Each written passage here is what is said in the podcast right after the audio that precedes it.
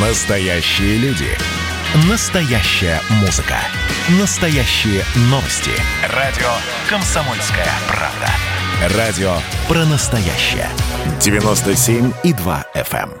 эм. Отдельная тема. С Олегом Кашиным. Всем привет, я Олег Кашин, с нами Эдвард Чесноков. Эдвард, здравствуйте и поздравляю вас с инаугурацией Александра Лукашенко, если так можно выразиться, потому что мероприятие больше походило на какую-то конспиративную встречу таких, ну не знаю, опытных гангстеров, что ли, когда все тайно, все не публично и все окружено какими-то вооруженными людьми. В общем, стыд, а не инаугурация, если откровенно говорить.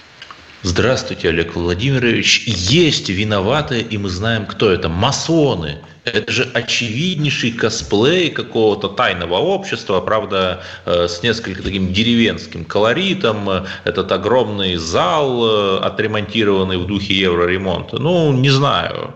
Э, вообще Лукашенко, мне кажется, против него надо ввести санкции какие-нибудь только за то, что он отнимает хлеб у журналистов нашего любимого информагентства «Панорама». Ну, не отличишь же. Панорама вот, об этом пошутила уже, да, естественно. Да, и да. более того, про косплей вы сказали, был еще один косплей такой совершенно очевидный, а именно проезд кортежа по пустому городу, потому что мы помним, как на инаугурации Владимира Путина в 2012 году был такой же проезд по Новому Арбату, и, боже мой, 6 лет назад нам, московским либеральным каким-то деятелям, это казалось верхом авторитаризма, а тут Лукашенко говорит, подержи мое пиво. И еще такой смешной момент, просто я не успел как бы его отрефлексировать, но действительно забавно. Законы белорусские требуют, чтобы инаугурация инаугурация транслировалась по радио и телевидению. И поскольку не было прямого эфира, естественно, оппозиционеры, критики Лукашенко стали говорить, что она незаконная. На что э, официальное телевидение ответило, э, погодите, там же не сказано прямой эфир, там сказано трансляция. А трансляция будет потом. В общем, тоже действительно анекдот.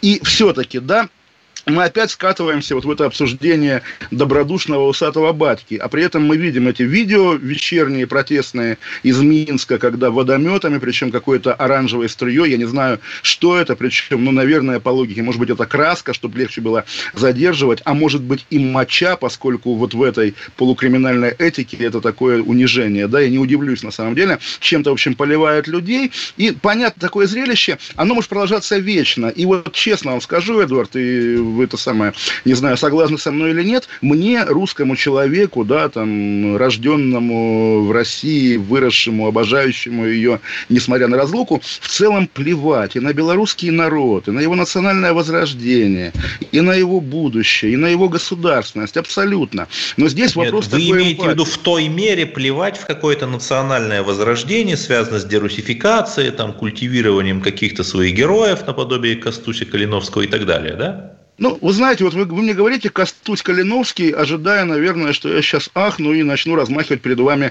томиком Победоносцева. Да бог с ним, даже пускай Костусь Калиновский не трогает. Естественно, не, не вызывает симпатии. И, конечно, лозунг за нашу и вашу свободу, наверное, самый вредный из всех возможных. Но все же, э, в целом, да, на судьбу белорусов как таковых я действительно не скрываю, мне плевать.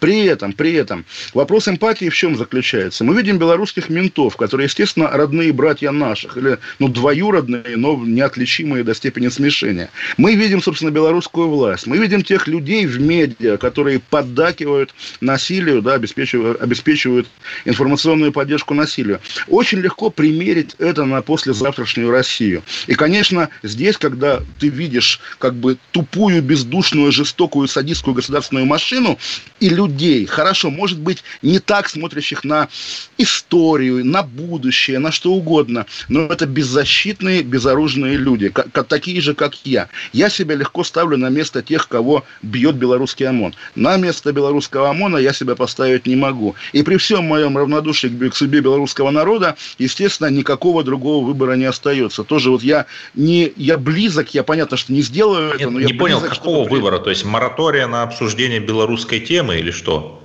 Ну, какой мораторий? Нет, мы обсуждаем, по-моему, вполне откровенно, естественно. Заметьте, вот в Гонконге с перерывом, правда, на коронавирус протесты продолжались с апреля прошлого года, не этого. Э, понимаете, я не готов там говорить, что он абсолютное зло. Э, в Венесуэле протесты продолжались э, больше года, по-моему. Даже там американцы альтернативного президента назначили параллельно с Тихановским. Но как бы и что? Вот и что? Да нет, Эдвард, они, не, они не, продолжаются. Ничего, ничего, ничего, абсолютно именно ничего. В том смысле, что да, легко представить себе, что такого рода протесты, причем, наверное, по э, угасающему колебанию, да, будут происходить еще долго. Лукашенко, конечно, будет главой государства, которого регулярно будут принимать, наверное, в Сочи или там в Новоогарево, или по легендарному путинскому скайпу. В общем, как бы это все понятно. Но при этом как бы когда мы видим это противостояние, сторона противостояния, по-моему, очевидна. Где добро, где добро, где зло. В общем, здесь как Понимаете, раз... Я ну, не знаю, а о чем почему вы спорите. бы да. все-таки не понадеяться на то, что Лукашенко заговорила совесть, что он исправился, что он вспомнил о том, что он русский, что он все-таки выполнит свой союзнический долг. Ну, хочется же получить хоть какую-то надежду, хочется. А проблема в том, Эдвард, что он не русский, да, он советский, скорее, в лучшем случае, а про советских, ну, не знаю, вот у меня под рукой есть цитата из Дмитрия Евгеньевича Голковского, давайте я вам ее произнесу, чтобы закрыть эту скользкую лукашенковскую тему. Возрождение России начнется с создания реальной оппозиции, когда будет создан другой мир, белый мир, где ничто не исчезает бесследно, и ясное «я» не тонет в мутном реве «мы». Мы советский народ, нет вы советский народ. Мы советская интеллигенция, нет вы советская интеллигенция. Мы советские философы, нет вы советские философы. И, наконец, наша советская родина, нет ваша советская родина, которая мечтает жить России. Олег Владимирович, я все-таки на правах маленького Джона при Робин Гуде хотел бы задать вам вопрос не про Навального, не про Лукашенко, не про Ленина, не про не знаю еще что. Э, сильно взволновались э, наши телеграфические общественники после вашей фотографии с Ходорковским. Я даже вообще не понял, это был троллинг, это был фотошоп. Там э, дорогой и любимый Владимир Соловьев, который не философ, вас, как всегда, пригласил пригвоздил. Э, что это было? Извольте объясниться. Ой, дорогой Эдвард, то есть вы считаете, что я должен как-то оправдываться по поводу фотографии? Да не то, что оправдываться, нет, просто обозначить свою позицию. Ну, просто людям интересно, люди имеют право знать. Э, вы знаете, вы знаете Эдвард, медиа. Владимир Соловьев, и тем более его прихлебатели, типа Бориса Якименко, я думаю, не имеют вообще никаких прав. А вам, дорогой Эдвард, по дружбе я объясню. Ну, а, конечно, только в, мне, мы вот тет-а-тет. Во-первых, да, да, во-первых, живя в Лондоне, будучи как бы почти соседом Михаила Ходорковского, я, в общем, и сегодня могу, закончив наш эфир, пойти с ним попить чайку, да, или завтра, и пойти сфотографироваться. Главное, Здесь проблемы нет. Чай не пить. Ой, это миллион лондонских шуток, да. Здесь проблемы нет, как бы, да, и криминала вообще нет с Ходорковским нет. Ходорковский гораздо симпатичнее многих там, допустим, российских официальных лиц. Это как бы бесспорно. Фотографии... Я думал, вы скажете, гораздо симпатичнее многих либералов, да. И что? Да и, и либералов тем более тоже. Вот мы сегодня, опять же, с общими знакомыми буквально обсуждали другого беглого банкира Пугачева. Я говорю, насколько Ходорковский там и умнее, и честнее, а и порядочнее. сколько? Миллиардов 10, по-моему, вывел, да? Пугачев? Пугачев? Пугачев, не знаю, сколько вывел, он вывел прежде всего сейчас миф о том, что он сделал Путина президентом России, миф о том, что у него кабинет был через как бы дверь от Владимира Путина в Кремле и так далее. Нет, ну, То понятно, есть, все эти экономические да. воришки, да. они же, чтобы получить убежище в перспективе и подданство, напирают на то, что они на самом раз, деле борцы разумея, раз, борцы, но при этом как борцы, еще и очень были влиятельны, сильны в России, и как бы поэтому, ну, значит... Сами вот, с собой, в общем, да, да, да, да, да. В общем, естественно, Ходорковский на этом фоне человек вполне приличный. Здесь как раз я готов его защищать. Но фотографии, которые действительно... Я понимаю, да, как это работает. Вот сидят, опять же, эти телеграм-клевреты и ищут компромат на критикующего их Олега Кашина. И что они находят? Двухлетней давности фотографию с Ходорковским. Я два а, года... вот это же самое интересное. Я два года не, нош... не ношу очки, я там в очках. В общем, да, ну давайте, Эдвард, все-таки э, от разбора а, моей... моей от разбора правда. От работы. А, в этом смысле, боже мой. Было бы смешно, да, если бы комсомольская правда, вот как бы последствием меня работала на Ходорковского. Это действительно был бы скандал, но нет, нет, такого нет. А, про, Белору, про, про Белоруссию все-таки интересный еще момент. Вот прямо давайте, такая локальная история. Я прямо что называется, как говорил герой фильма «Мимино», очень хохотался. Вы знаете, что в Крыму требуют отправить в отставку вице-мэра Ялты Михаила Загорцева. А знаете почему? Потому что потому что он гражданин Белоруссии, бывший спикер Бобруйского городского совета, и, соответственно, почему-то как-то он оказался вице-мэром Ялты. Вот удивительное дело. Я в вспоминаю нашем... этот мем про Бобруйский, р- дали р- одно зоологическое слово. Разумеется, и началось с того, что он именно вот в этом же формате произнес монолог, что э, если россияне придут не с добрыми намерениями, мы любим россиян, но если они придут, станет каждый белорус, это он еще будучи Бобруйским мэром говорил. Теперь он вице-мэр Ялты. Мы сейчас уйдем на небольшой перерыв, перерыв, потом продолжим наши увлекательные беседы. Наверное, снова прозвучит сакраментальное слово «новичок» через две минуты. Олег Кашин. Да, и поговорим об умершем депутате Государственной Думы. Но не от новичка умер. Поговорим. Да, слава богу. Отдельная тема с Олегом Кашиным. Георгий Бофт. Политолог, журналист, магистр Колумбийского университета – обладатель премии «Золотое перо России» и ведущий радио «Комсомольская правда». Авторскую программу Георгия Георгиевича «Бофт знает». Слушайте каждый четверг в 17.00 по московскому времени. А что такое деньги по сравнению с большой геополитикой? Мы денег тут не считаем. Отдельная тема с Олегом Кашиным. Да, Эдвард, Олег Кашин, Эдвард Чесноков. Эдвард перед, перед перерывом сказал, что мы будем хоронить депутата Госдумы. Действительно, умер депутат Госдумы от КПРФ Ваха Агаев от коронавируса. Бекхан Вахаевич Агаев. Да, пожилой а, человек. Бектан это его сын, мы, о нем мы тоже пожилой, да, и тоже депутат, правда, пож... нет Единой России. Пожилой человек, но тоже, чтобы было понятно, он от КПРФ, да, но что такое от КПРФ? Он от Чечни, и о его смерти, это небольшой секрет, я узнал от своего тоже лондонского, между прочим, знакомого, а именно Егора Шуп, известного, может быть, вам, как зятя Бориса Березовского, который, между прочим, находится в России в розыске, по-моему.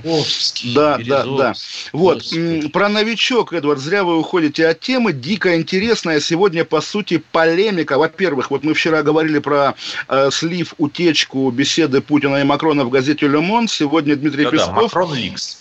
Э, да, Макрон Лик сегодня Дмитрий Песков сказал, что э, там некоррект, некорректный пересказ, неточные формулировки, то есть за некоторыми там, видимо, поправками... Недостоверный перевод, в конце э, концов. Э, ну, там, может быть, Путин на самом деле Навального по имени не называл, допустим, какие-то такие тонкости, но, по сути, Песков не опроверг это, этот пересказ, но и мы как бы вчера и говорили, что вряд ли газета как бы близкая к Елисейскому дворцу будет такие вещи выдумывать. Наверное, сам Макрон слил, хотя публично российская власть его никогда в этом не, не обвинит. Но, помимо прочего, сегодня Мария Захарова, наша с вами добрая приятельница, сказала, что в России и в Советском Союзе вот ник- давайте никогда... Послушаем. Тихо, давайте, тихо, давайте послушаем. Давайте, У нас давайте, же аудио есть. Давайте. Ни в Советском Союзе, ни в России, в отличие от стран Запада научно-исследовательских и опытно-конструкторских разработок под условным названием «Новичок» никогда не осуществлялось. Могу лишь вновь подтвердить, что позиция Российской Федерации и положение дел в данном вопросе каких-либо изменений не претерпели. Да, ну, вообще нет, понятно, о чем речь. Наверняка «Новичок» проходил там под названием «Изделие номер 248», да? Э, и забавно просто, что всего 15 сентября, сколько там дней назад, Сергей Нарышкин, такой недооцененный, мне кажется, влиятельный силовик, глава службы внешней разведки, говорил, что новичок в России давно весь уничтожен. То есть он был, по Нет, мнению Нарышкина... просто разные аналитические записки на столах да, да, да, ну, Как... Сколько башен, столько и аналитики. Как, как и у Путина. То есть здесь как раз, в общем, большой-большой-большой проблемы нет, но просто обращаем на это внимание. И да, новости по Навальному. Навального выписали из клиники, он фотографируется на лавочке, пишет, что ему придется восстанавливаться, ну и понятно, что, естественно, придется, но, по крайней мере, пишет, уже что пишет. он может ловить мяч, но не может бросать мяч, как ну, это трогательно. Ну да, ну понятно, да, естественно, я тоже как бы не поклонник вот этого жанра, там, давайте обсудим, как бы, как это трогательно. А, я бы обсудил вот что, очень, на, на самом деле, полью вам как бы на раны, может быть, которые... Да, на бабочку иногда, поэти новосердца. Иногда, иногда да. наношу, а может быть, какие-то раны, а здесь полью на них как бы хорошее какое-то вещество, доброе, Похвалите не новичок. Пригожина? Поругаю навальнистов. Mm-hmm. Уже как бы Навальный жив и выздоравливает, поэтому, что называется, можно нарушать мораторий. Да, да, мораторий не поверите, опять лондонский наш э, мой знакомый очередной Владимир Ашурков, э, там одна из прав, прав, прав, правых. Господи, это мне напоминает какой-то корабль, на котором в течение пяти лет Господь Бог собирал каких-то людей. Да, да, да, и мы, и, и мы знаем каких, поэтому я стараюсь не интегрироваться в русскую тусовку этого города, потому что испытываю по ее поводу те же эмоции. Не в общем, русскую, а русскоязычную, а русскоязычную. А я, да, да, именно, именно, да. Так, да, и возвращаясь вот, к вашей да, истории. Владимиру Ашуркову удивительная наглость, да, к нему пришел корреспондент агентства Рейтер и спросил, вы не поверите, Эдвард, что он спросил. Он спросил, какие планы у Навального и что он собирается делать после выписки из больницы. И вы не поверите, что случилось потом. Естественно, Владимир Ашурков ему объяснил, что он не будет с ним делиться информацией, которая не публична, и вообще сомневается, что он журналист. На что и журналист кто, довольно... Что это за да, конторка агентства Reuters? На, да, на что журналист довольно робко сказал, что да, я журналист, я работал в ведомостях, там еще у нас есть общие знакомые в, Альфе, все нормально. И дальше крик души журналиста реально удивляет, как Навальный и ФБК превращается в госаппарат с такой же риторикой и невозможностью нормального общения. Ваши ответы мало чем отличаются от ответов чиновников. И, естественно, Ашурков выложил эту переписку личную с подписью, вот смотрите, да, какие бывают журналисты, какие они смешные, глупые, наглые. И действительно, там миллиард сторонников Навального в комментариях. Я тоже процитирую, потому что это невозможно. Э, дословно, да, надо проверить, если данный журналист 19-20 августа отмалчивался, ему можно вообще не отвечать. Все журналисты, да, которые отмалчивались... списки. Все журналисты, которые отмалчивались 19-21 августа, все они являются соучастниками ну, попытки... В смысле, вот в дни самые тяжелые. В, в первые дни отравления Навального. Да. И понятно, то тоже я не хочу говорить, да, что и власть, и оппозиция в России одинаково плохи. Я говорю следующее, что власть в России, и, Эдвард, вы, я думаю, согласитесь, власть равна себе. Мы понимаем, что она там, не знаю, жестокая, тупая, Мы понимаем, чего можно ждать. Да, если ты предлагаешь этой власти какую-то альтернативу, но при этом ведешь себя как она, вот тот пропагандистский штамп, а зачем тогда менять одних на других таких же? Этот штамп срабатывает. Я сам не хочу его произносить, но он витает в воздухе. Если вы хотите его произнести, пожалуйста, welcome. В общем, понятно, что в ближайшие там недели, месяцы, может быть, э, мы регулярно будем обращаться к этой теме. Я опять буду спрашивать у вас, ну, Эдвард, там уже снег за окном, там, или снег тает, весна пришла. А что Навальный? Э, Эдвард, я был спрашивать, а он, он вернется в Россию, а что будет будет дальше. При этом время от времени, да, будут появляться расследования. Очередной, там, не знаю, соратник Медведева купил себе... Да, и э, более того, наверное, появится в вашей, ну, не в вашей, в смысле, а в той самой лондонской тусовке еще одни глубоко законспирированные соратники или очаровательные соратницы Навального, которые ему там в конвертах э, приносят выписки из лондонского ЕГРЮ. Очень даже возможно. Ну, всякое бывает. В общем, действительно, вот эта история хочется цепляться в ней за интересное. Пока интересная, да, позиция Владимира Путина, который вчера, ну, в общем, признал новичок, хоть и в пересказе газеты «Лемонт». И, в общем, действительно интересно. И, ну, как бы... А так мы уже переливаем, да, из пустого в порожнее. Мне самому неловко, потому что я тоже наблюдаю людей, вот, условно, там, набор той публики, которая готова выйти на митинг завтра, если Навальный его объявит он не объявляет, и эти люди тоже, что они пишут? Вот Елена Чекалова, опять же, там, при всей моей к ней любви, известная вам, наверное, написала на пост Навального про жену, что почитайте этот пост, ведь так до сих пор никто не писал о любви. Никто. То есть ни Шекспир, да, даже ни Иван Петрарка, Сергеевич Тургенев даже Иван Сергеевич Тургенев писал. Понимаете, вот эта готовность э, полюбить вождя э, напоминает мне тоже, вот давайте процитируем стихи плохого поэта Роберта Рождественского, последнее его стихотворение было о Жириновском. Оно заканчивалось словами, начиналось словами «Вождь ползет по России, вождь, вождь встает над Россией, вождь», окончается словами «Россияне, снимайте штаны, вождь желает вас поиметь». Дословно Роберт Рождественский. Ну, да, ничего не меняется, печально. да, понимаете, ничего не меняется. И это очень-очень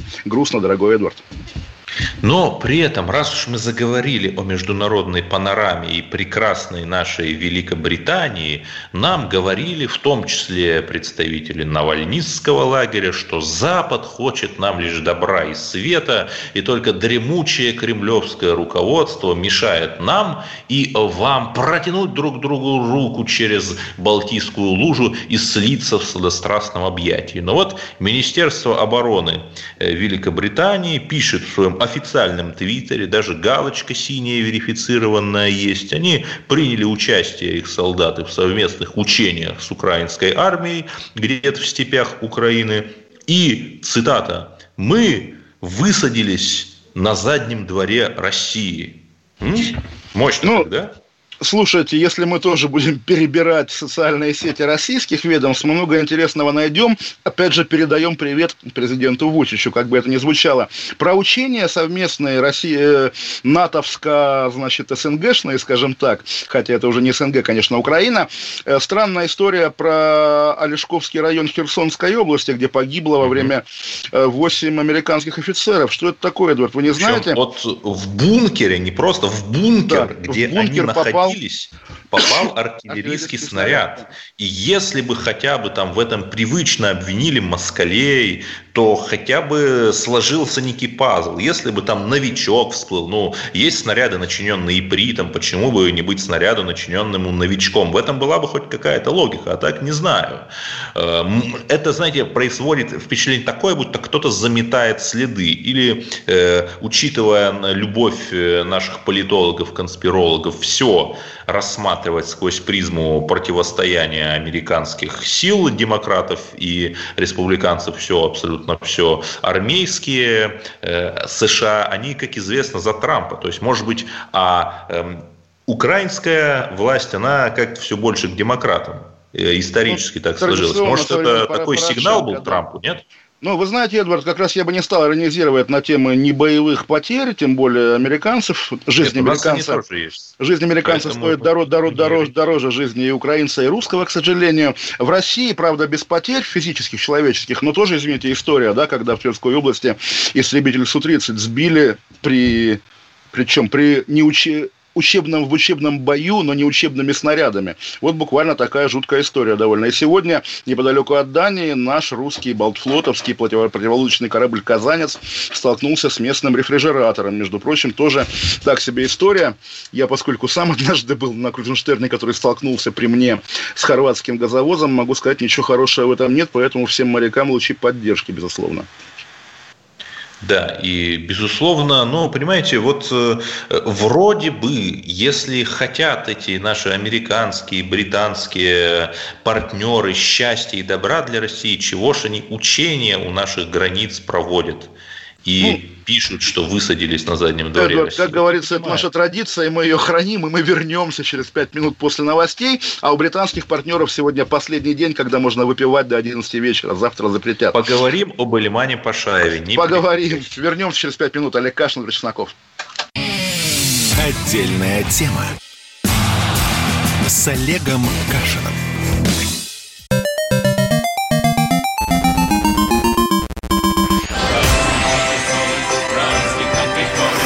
Видишь суслика?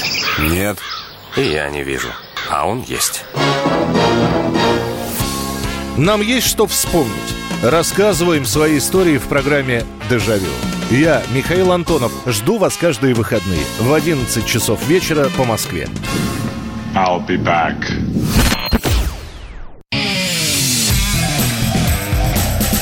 Отдельная тема с Олегом Кашином. Олег Кашин, Эдвард Чесноков и немножко тоже такая лирика про журналистику и правильную подачу. И не только журналистику на самом деле. Вот, Эдвард, если я вас спрошу, кто был космонавтом номер 6 в Советском Союзе, вы не скажете, я думаю, на вскидку, да? Ну, может быть, э, Валентина Терешкова. Вот, правильно, вы угадали в том смысле, что я да. Я просто угадал, да, я да, не знаю, естественно. Мы, мы ее будем называть не космонавт номер 6, а космонавт номер один женского пола. Собственно, угу. здесь такая же история. Когда в новостях идет заголовок телеведущая и актриса актриса Хильда Кармен прошлась по Твери или где-то, где она прошлась, а, голая по улице. Ну, неинтересно. Наверняка какой-то пиар, какая-то ерунда. Когда мы узнаем, что она жена сына губернатора Тверской области, это уже интересно. Ого! То есть высшая российская номенклатура ходит голая по улицам. Это уже интереснее.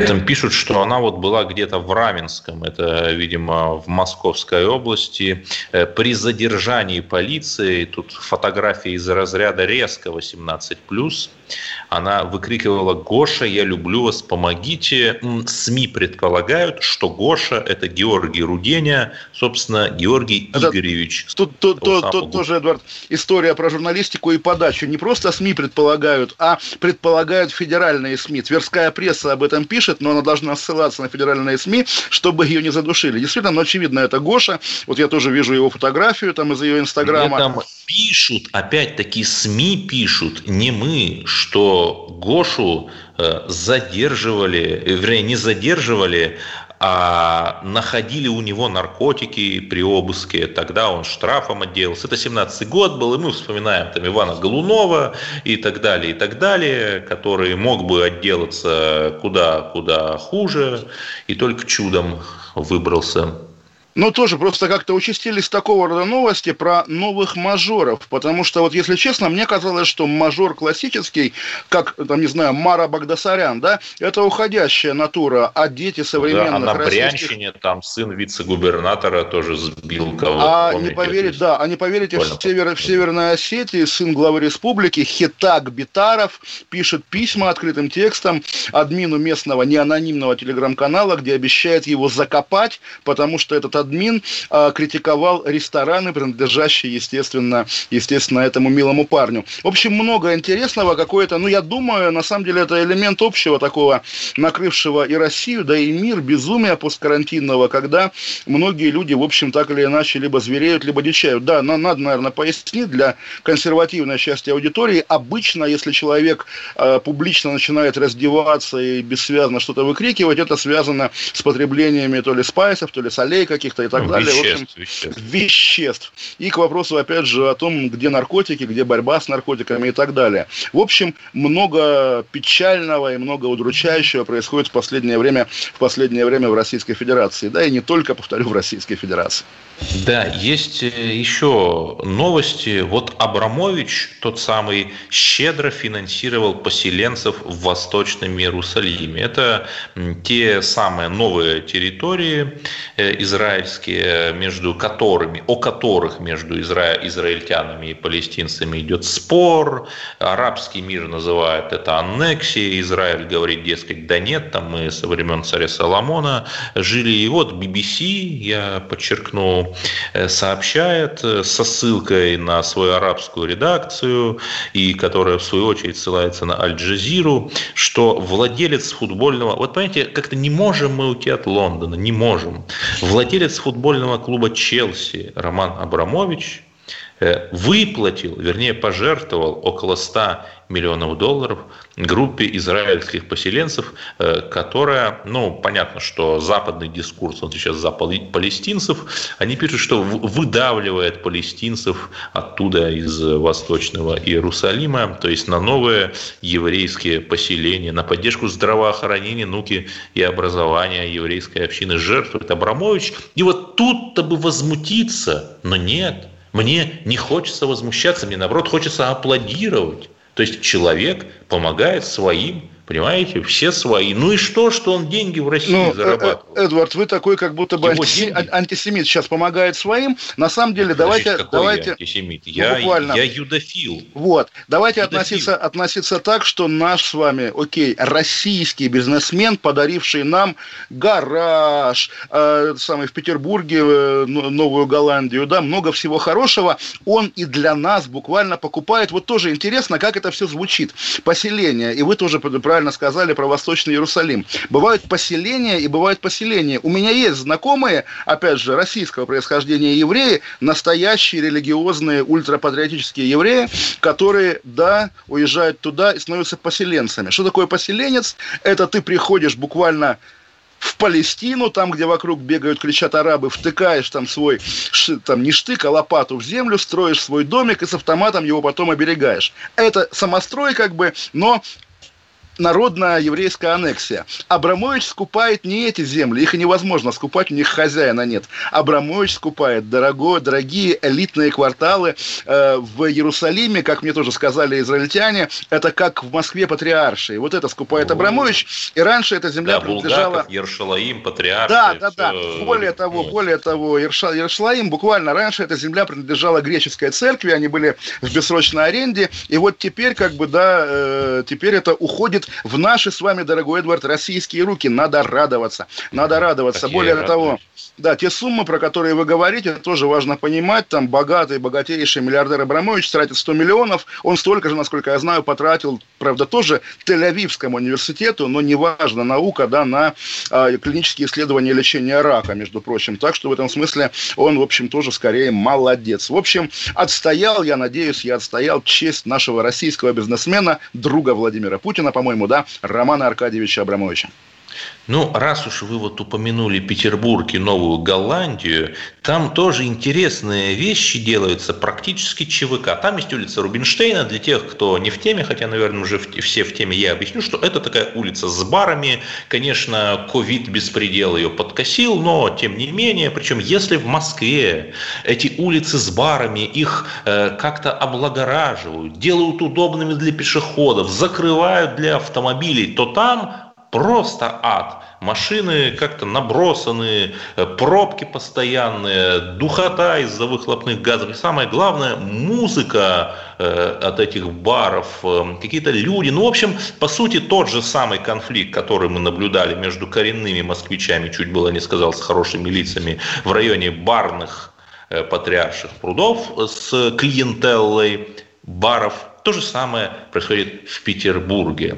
И на той самой улице Рубинштейна сами горожане э, организовали частную полицию. По сути, ЧВК, как вы понимаете, у петербургского дискурса традиции ЧВК достаточно богатые. Вот эта полиция будет следить, чтобы не шумели, чтобы отдыхали культурно, чтобы не пили, и всячески поддерживать.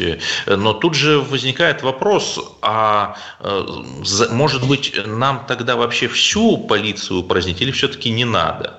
и заменить ее на частную, в смысле на ЧВК, вот эти петербургские. Ну, вы, вы знаете, вот как раз такая народная милиция, когда, ну, ЧОП как бы это нормальное явление, когда люди, жители скидываются на ЧОП, это, по-моему, трогательно, прикольно, может быть, первый шаг к такому реальному гражданскому обществу. Но если мы шутим про ЧВК, то, наверное, такое в Петербурге стало возможно ровно потому, что у легендарного главного ЧВКшника, нашего любимого, давно мы его имя в СУИ не произносили, у Евгения Пригожина уже другие интересы. В Москве вот сегодня мы узнали, что его компания получила 22 миллиарда на реконструкцию средних торговых рядов на Красной площади. Это такое вечное вечная, долго, вечная, не долгострой, а как назвать, вечный перестрой.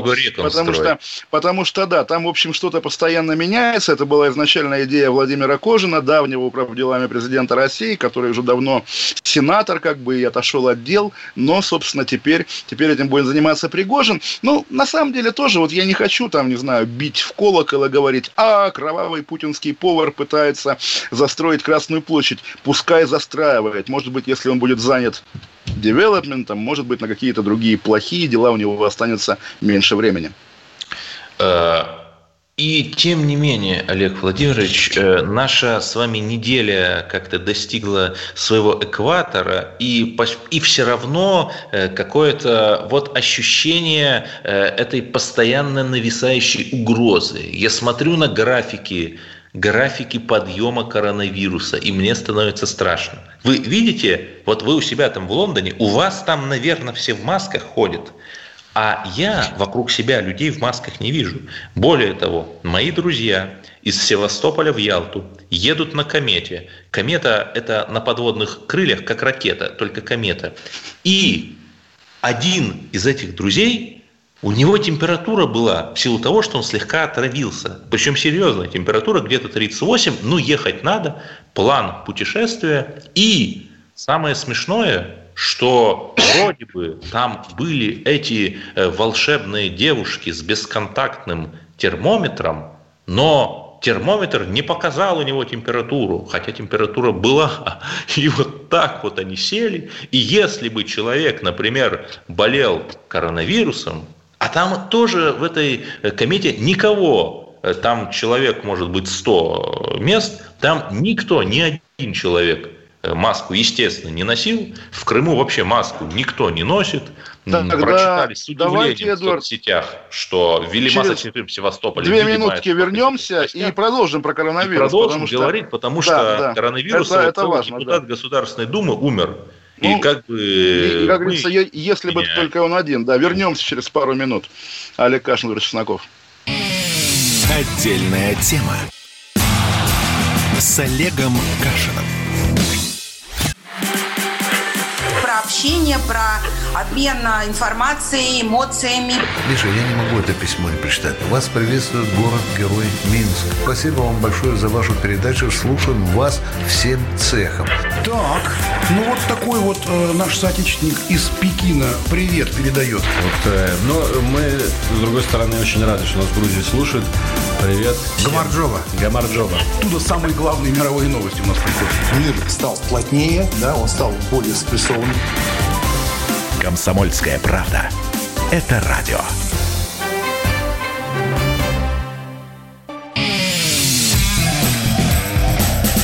Отдельная тема с Олегом Кашиным.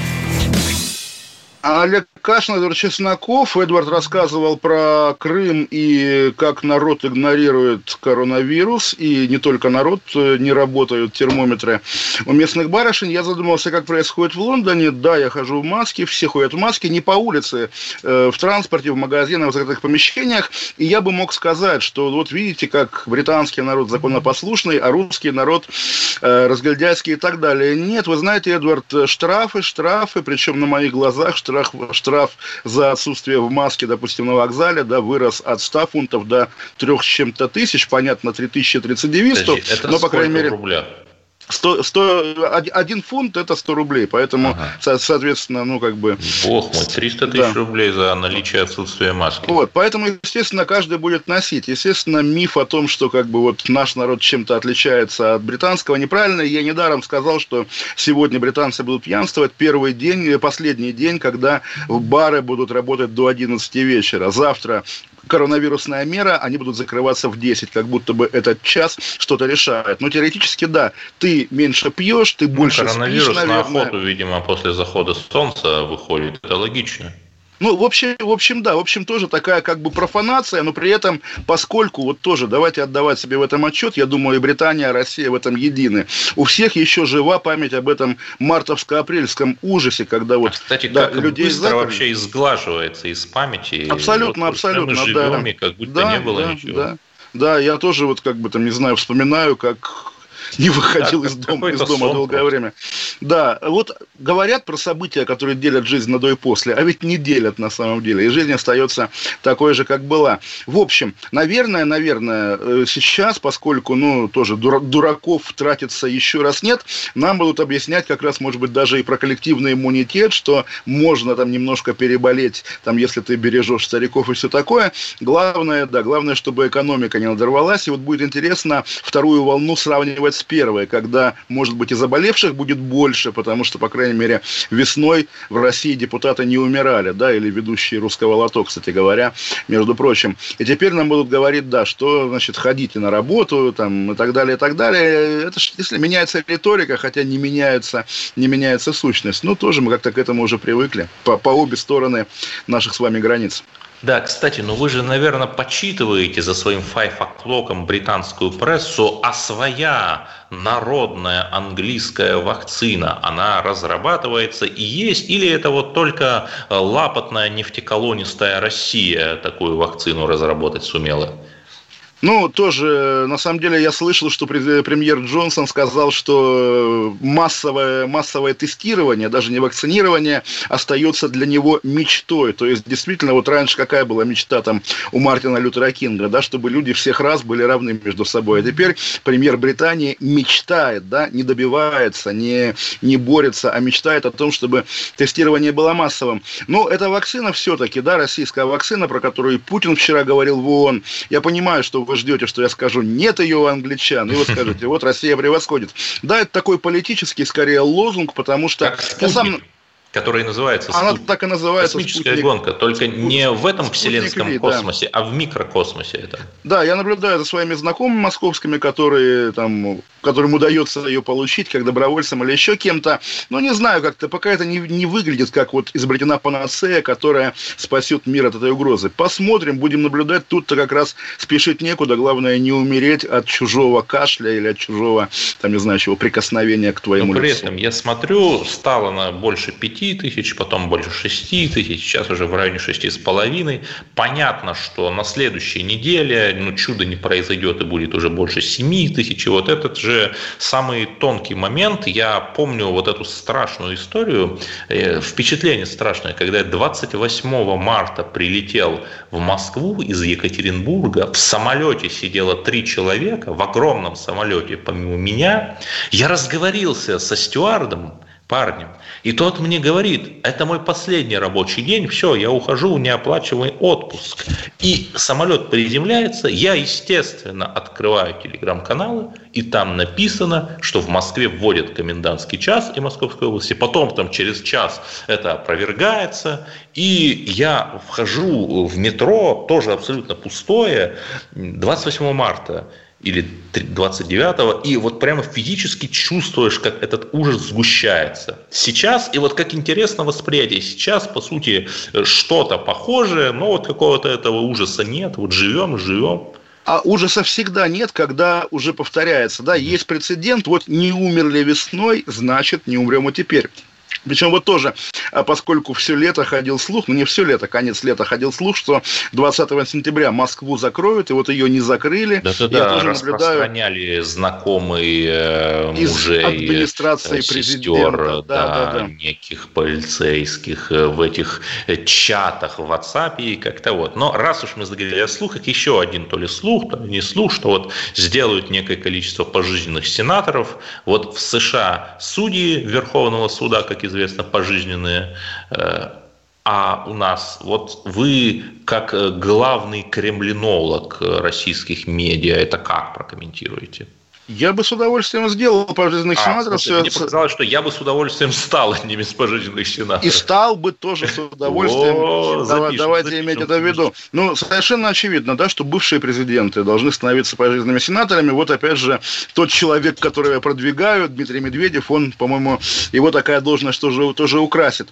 Если говорить о тоже, есть же такая давняя мечта, чтобы была какая-то президентская квота. Вот как в той же Белоруссии, когда спикер Сената, вот та женщина, женщина довольно тоже одиозная, она по президентской квоте прошла, Лукашенко ее назначил сенатором, она стала спикером. Если у нас так будет, ну, наверное, тоже есть какой-то набор людей Владимира Путина. Пускай это будет институционализировано, потому что ну, вот мы говорим повар Пригожин. А что он такой повар Пригожин? Непонятно, то ли повар, то ли не повар, то ли вообще непонятно кто. А так вот, если он будет пожизненным сенатором, значит, как бы больше правил, больше закона, больше ответственности, если угодно. Поэтому я за за, за любую формализацию того, что есть неформально.